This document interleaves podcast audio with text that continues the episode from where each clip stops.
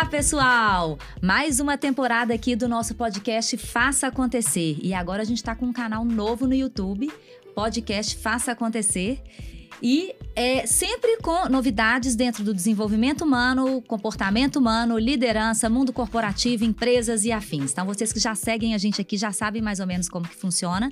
E para você que ainda não segue, entra lá, curte, se inscreve no canal, comenta, compartilha, que isso vai contribuir muito para o nosso caminho, para a nossa jornada aqui do conhecimento humano.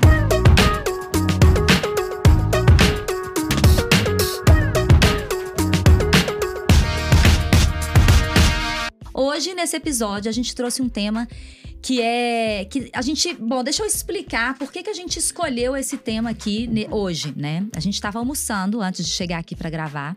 E aí eu estava comentando que eu encontrei com uns amigos que trabalharam comigo, eles são diretores executivos de uma multinacional, e eles estavam comentando sobre um temazinho aí que chama ISD, que vocês já devem ter ouvido falar, e que eles estavam tendo que engolir, eles não estavam satisfeitos, que eles estavam tendo que engolir algumas coisas que estavam acontecendo na empresa. E aí eu fui contar esse caso e a gente resolveu trazer esse tema primeiro para explicar o que é ESG, Environment, Social e Governance. É, a Rê aí acabou de chegar de um curso maravilhoso de governança. A Paty já está aí mergulhada nesse tema já tem muito tempo. E a gente vai trazer aqui o que é ESG, o que não é ESG e por que, que isso está dando tanta polêmica. Porque ele trata sobre a sustentabilidade na nossa vida de forma geral e também na empresa. E por que que muitas vezes ele está sendo mal interpretado e mal utilizado pelas pessoas. Então é isso, vamos começar? Ai, ai, ai, que tanto de coisa, né? Que, que bacana esse tema aqui pra gente começar o nosso papo de hoje. Eu acho que é bem isso, sabe, Bárbara?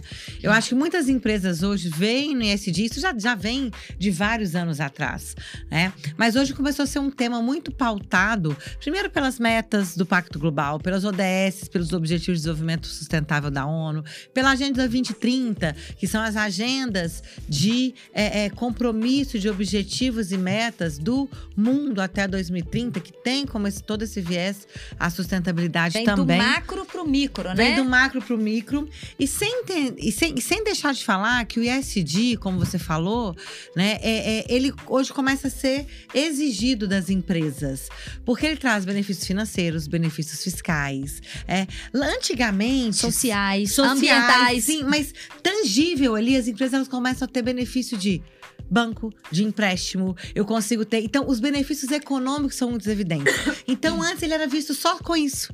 Ah, eu tenho que fazer isso porque isso me traz um benefício financeiro, né? Se eu, se eu é, é, é trabalho tipo lá lei com de net- incentivo à cultura, né, Paty? Eu sei que, eu sei que, que ficou muito tempo, tinha muita empresa que fazia por isso, né? Sim, Porque ia deduzir e tal, e na verdade é um bem muito maior, né? Com Um certeza. benefício muito maior. E pegando um gancho no que a Renata falou, quando a gente fala de ESG, é, é importante a gente entender assim que em 1990 o Kofi Annan, né, lá na ONU, foi a primeira vez que ele provocou as empresas, os grandes empresários mundiais desse sentido do compromisso ambiental.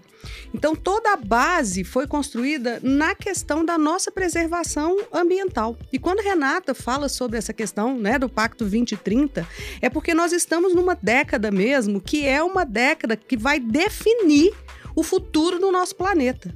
O que a gente não conseguir mitigar, minimizar nessa década, vão ter algumas consequências que a gente não vai conseguir reduzir. Então, quando a gente fala de SD, esse movimento realmente começou do mercado com investidores, já que as pessoas não tinham esse compromisso ambiental, com investidores falando: olha, se a sua empresa não tem esse compromisso, ela não vai receber investimentos, ela não vai crescer no mercado. Porém, a gente está caminhando e a gente já está falando de 30 anos que a atenção está voltada para isso, e a gente chega num momento agora onde as pessoas precisam se conscientizar. Eu, Bárbara Renata, como indivíduos, de qual é o meu papel na sustentabilidade do planeta. E a sustentabilidade do planeta não passa somente pela sustentabilidade ambiental e nem pela sustentabilidade do negócio. Ela passa pela sustentabilidade do ser humano, passa pela nossa saúde mental, pelo nosso direito de ir e vir, pelos nossos bons relacionamentos, né? Por cuidar dos nossos fornecedores, cuidar de todos os stakeholders, cuidar do que está no nosso entorno. E também a questão que Renata né, traz para a gente, compartilhou muito conosco, que ela tem se especializado e aprofundado bastante, que é a questão da governança, que ultrapassa também a questão jurídica e legislativa. A governança, a Renata vai contar para a gente um pouco sobre isso, sobre esse olhar humanizado da ética, da transparência dentro das empresas. Então, quando a gente fala de ESG, para quem, ai, né, torce o nariz. É. Ou então é abraçar a árvore. Não é. É, é um papo, é uma modinha. Mas tem gente que fala isso. ESG, esse trem de sustentabilidade, abaixar. Não, gente. E como você falou, Paty, a sustentabilidade, o que, que é sustentabilidade? A gente vai para a palavra. A gente se manter sustentável, se manter vivo. Né? A gente se manter. E se a gente realmente não olhar para o nosso futuro, não começar a olhar para o nosso futuro a partir de agora, a gente daqui a pouco, como se diz, não tem planeta B, não é isso que eles falam, né? É. Não tem planeta B. Então a gente precisa de olhar para todo esse impacto. E passa sim pelo meio ambiente, porque a gente sabe que a gente vive crises climáticas, né? É, é, a gente tem muitas, a gente está tendo muito impacto disso no nosso meio ambiente. Cada vez mais a gente está com, com a terra mais quente, a gente tem é, é, é, o calor está mais evidente, a gente tem as mudanças climáticas, a gente tem os impactos disso na nossa vida. Então, hoje sim, nós somos responsáveis pelo que acontece. E mais que isso, Mesmo nós somos porque nós somos responsáveis da forma que está hoje. Da porque toda, toda a questão histórica que a gente viveu de revolução industrial e tal, isso a gente foi tendo uma, uma, uma evolução desenfreada Sim. industrial. E aí chegou, e sem responsabilidade. E aí chegou, que foi muito bom por um aspecto de evolução industrial e tal, mas ao mesmo tempo acabou com o planeta. E agora nós somos responsáveis pelo que está acontecendo. Então a gente, a gente tem que consertar. Exato. Né? E manter. E, e, manter. Então, quando a gente olha para o meio ambiente, hoje a gente sabe que as empresas elas são grandes causadoras de várias questões ambientais que a gente tem. Então a gente não pode deixar de olhar para isso. E desde 2004, quando foi cunhado isso, alinhado às ODS, que são os Objetivos de Desenvolvimento Sustentável da ONU, que são 17, que, como eu disse, né, trabalham as metas do mundo inteiro para que a gente possa cumprir até 2030, dentro da Agenda 2030, as empresas começaram a falar assim: peraí, esse negócio aí tem que fazer parte da minha estratégia. Ah, isso aqui tem que fazer parte da E a tá estratégia vem disso, de onde? Né? Exato. Né? E tá todo mundo falando disso. Eu, eu preciso de colocar, ainda mais com os benefícios financeiros e fiscais que essa sigla né, da moda, vamos falar assim, começou a trazer para as empresas. Então, é uma visão, antes de qualquer modinha, o ESG é uma visão estratégica. Ela é uma agenda estratégica dentro das empresas. É para que a gente possa entender Quais as ações que eu faço para o impacto ambiental? Como que eu vou mitigar isso? Como eu vou administrar? Como que eu vou é, é, é fazer, é, é, de alguma forma, cuidar disso? A questão do social, que é como eu relaciono com a sociedade? Qual que é o impacto que a minha empresa tem para a sociedade hoje? Como que eu me relaciono com as pessoas, com a sociedade? Qual que é a minha interação? E aí, Rê, complementando, né? aí a gente começa a levar a sério, quando a Renata pontua muito bem essa questão do impacto social, a gente começa a entender entender o que é propósito, né? Que não é essa coisa idealizada, romantizada de ter um propósito de um trabalho. A gente é, só tá na parede para ver, né? É. E olha, gente, a gente trouxe esses temas há muito. A gente tem trazido esses temas há muito tempo mas, aqui. Agora sim, gente... mas quando a gente entende isso, o meu propósito, o propósito de uma empresa, o benefício que ela gera para a sociedade, ele precisa vir antes do lucro. É eu gerando benefício para a sociedade que eu tenho lucro e não eu tenho lucro para poder poder depredar a sociedade, a natureza, o ambiente. Porque então é uma inversão de assim, lógica. Daqui a pouco você não tem empresa mais, porque você não vai ter onde essa empresa operar, o que ela fazer. A gente vê uma mudança muito drástica nisso, né? Então, essa questão da sociedade é muito importante. E a parte de governança, né, que é o G do governança, tem muito a ver com essas relações que a gente tem dentro da empresa, a questão da sociedade, como que eu me relaciono, como eu faço gestão, a transparência, a ética. Isso tudo tá dentro. Então, olha, são três letrinhas muito poderosas é, que estão aí na boca aí das maiores empresas do mundo e que hoje, gente, é importante falar que isso não é só para as empresas maiores do mundo. Isso hoje está dentro da pequena empresa, né? Cada pessoa ali, um microempresário, uma empresa, tem que ter isso como pauta, como agenda do dia a dia. Como início da estratégia. É, porque né? no final do dia ela vai ajudar nessa construção. E a gente não pode achar que isso é uma coisa só do governo, é das grandes empresas. A Não. gente tem que assumir essa responsabilidade. E, né? inclusive, é o que eu penso muito é, do poder dessa micro-revolução. É, eu, por exemplo, algumas coisas eu já mudei o consumo de plástico. Né? Eu não utilizo Consumo mais consciente, plástico. né? né? Que é uma das ODS, A questão da inclusive. economia circular, da reciclagem, né? A questão nos próprios meus treinamentos, né? Eu não imprimo mais material. Não dá mais para ficar com esse tanto de papel. Então, a gente, quando a gente começa a se responsabilizar por pequenas ações e se a gente soma essas ações ao todo, a gente tem um grande impacto. E levar isso para dentro das empresas é muito importante, porque muitas vezes a gente vai ser educado nesse sentido dentro do nosso ambiente de trabalho, que é onde a gente passa mais tempo. Então, isso tem que começar a fazer parte da cultura de uma empresa. né? A questão da economia, da reciclagem, da reutilização, do consumo consciente, de começar a buscar fornecedores que também vão ao encontro É dessa uma forma de cadeia, ver. Né? Toda uma cadeia. Eu queria, eu queria falar de um ponto também, que é aquele exemplo que eu dei na hora do almoço que a gente estava conversando, até para vocês explicarem. É, que esses é, colegas que trabalharam comigo, eles estavam indignados com uma situação que estava acontecendo na empresa.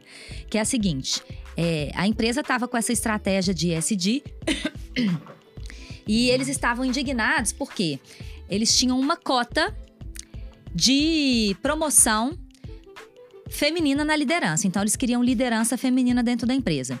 Isso foi falado abertamente para todo mundo da empresa, mas quando a vaga era aberta, isso não era aberto na vaga. Ou seja, todo mundo se candidatava, só que no final, quem bolou aquela vaga ali sabia que aquela vaga ia ser tinha que ser de uma mulher. Só que isso não era falado desde o início. Então todo mundo se aplicava, fazia e por fim entrava uma mulher. E aí começaram a falar o seguinte dentro da empresa, as fofocas dentro da empresa. Só entrou porque era mulher. Só porque não foi, isso não foi bem bem desenhado. E aí eu queria a opinião de vocês é, nesse assunto para saber assim, o que que essa empresa errou? É, como que deveria ser fe- feita essa comunicação? Cota para liderança feminina é ok, não é ok? Queria que vocês falassem um Ô, pouco Bárbara, sobre quando isso. você fala sobre isso, você está falando sobre políticas afirmativas, né? E essa afirmação aí é em relação a gênero. E, gente, é, é estatístico a questão de como as mulheres, elas não conseguem, por uma questão social, de preconceito, de machismo, elas não conseguem atingir as posições de liderança. Isso aí é, não é uma questão de, de opinião. Vai buscar estatística, né? Mulheres que chegam na gerência, elas são 30% de um quadro gerencial. Quando a gente vai para o conselho, até 11%. Isso significa que 90% é masculino. Então, para a gente reparar isso, é preciso que realmente se tenham políticas que tragam oportunidade a essas mulheres. E aí, pegando né, um gancho com a minha maior especialização, que é a comunicação empresarial, o primeiro erro aí não foi comunicar isso com clareza. Né? O que tinha que estar posto é: nós temos aqui uma vaga para preenchimento do público feminino, porque é política aqui de equidade, de dar direitos iguais e só podem se candidatar aqui, porque senão, se começa errado, vai terminar errado. Olha a transparência que a gente está falando, né? A forma de se comunicar que está dentro lá da, da- da governança. Então, não é o que, é o como, Como. é feito. Né? É o como as empresas às vezes adotam essas práticas por não às vezes assumirem a responsabilidade dentro dos objetivos de desenvolvimento sustentável da ONU. O objetivo 5 fala de igualdade de gênero. Então lá se tem meta sim, você deu o exemplo dos conselhos, né? Do histórico de conselho, a gente tem a meta de 30% de mulheres do conselho. Porque hoje quando a gente olha para as grandes empresas, para as grandes corporações, a grande maioria são homens. Ah, porque os homens são melhores que as mulheres? Não é esse o papo. A questão é a quantidade de oportunidades. Eu acho que eu já contei para vocês aqui uma vez que eu fiz parte de uma área comercial que é uma área extremamente Masculina. masculina. Tinha lugares que eu chegava que eu era a única mulher. época, né? Principalmente nicho, na né? época, no há 20 nicho. anos atrás.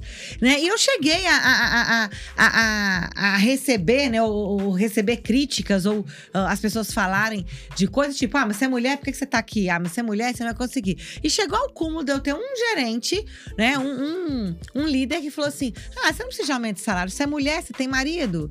Então, olha como que isso é social, é cultural, né? De achar que a mulher é, aquela estrutural, questão- né? Estrutural, era essa a palavra. De achar que a gente tem que ser dependente, de achar que a gente é menos, que não tem toda a capacidade. Gente, a gente ouve isso todo momento. É.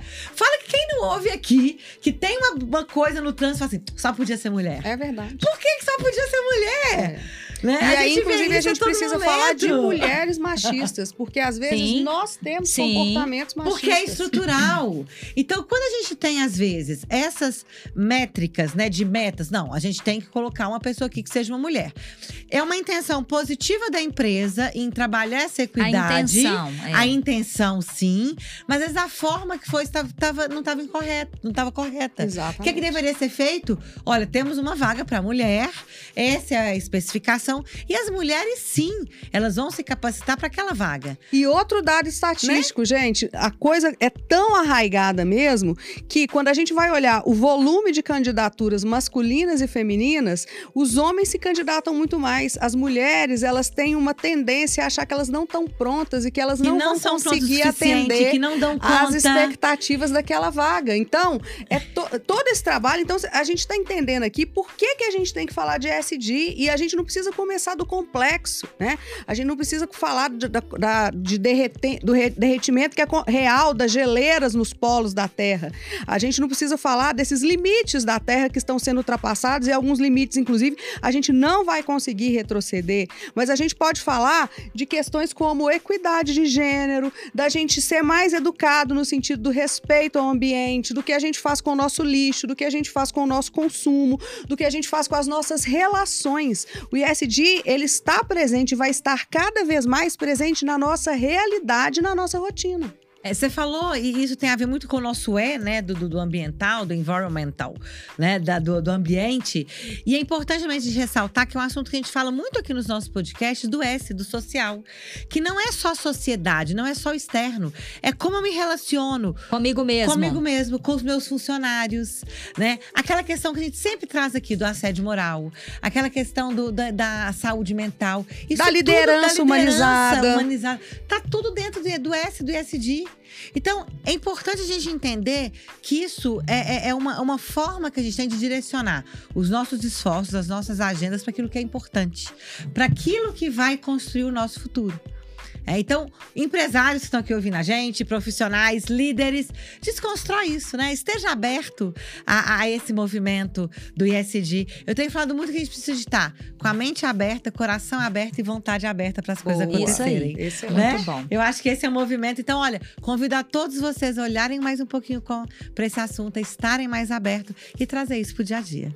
Muito bom. Excelente. Meninas, foi ótima, hein? Ah, eu também deu pra gente achei. dar uma pincelada Deu, nisso. E nós vamos explorar deu. muito mais assuntos, E né? mandem os seus comentários e as suas sugestões também, pra gente estar sempre alinhado, né, com as expectativas de vocês e o que, que vocês esperam ouvir aqui dentro do mundo do comportamento humano e também do mundo empresarial. Então, até o nosso próximo podcast. Eu sou Bárbara Villani. Eu sou Paty Lisboa. E eu sou Renata Lemos. Até a próxima. Bye. Até.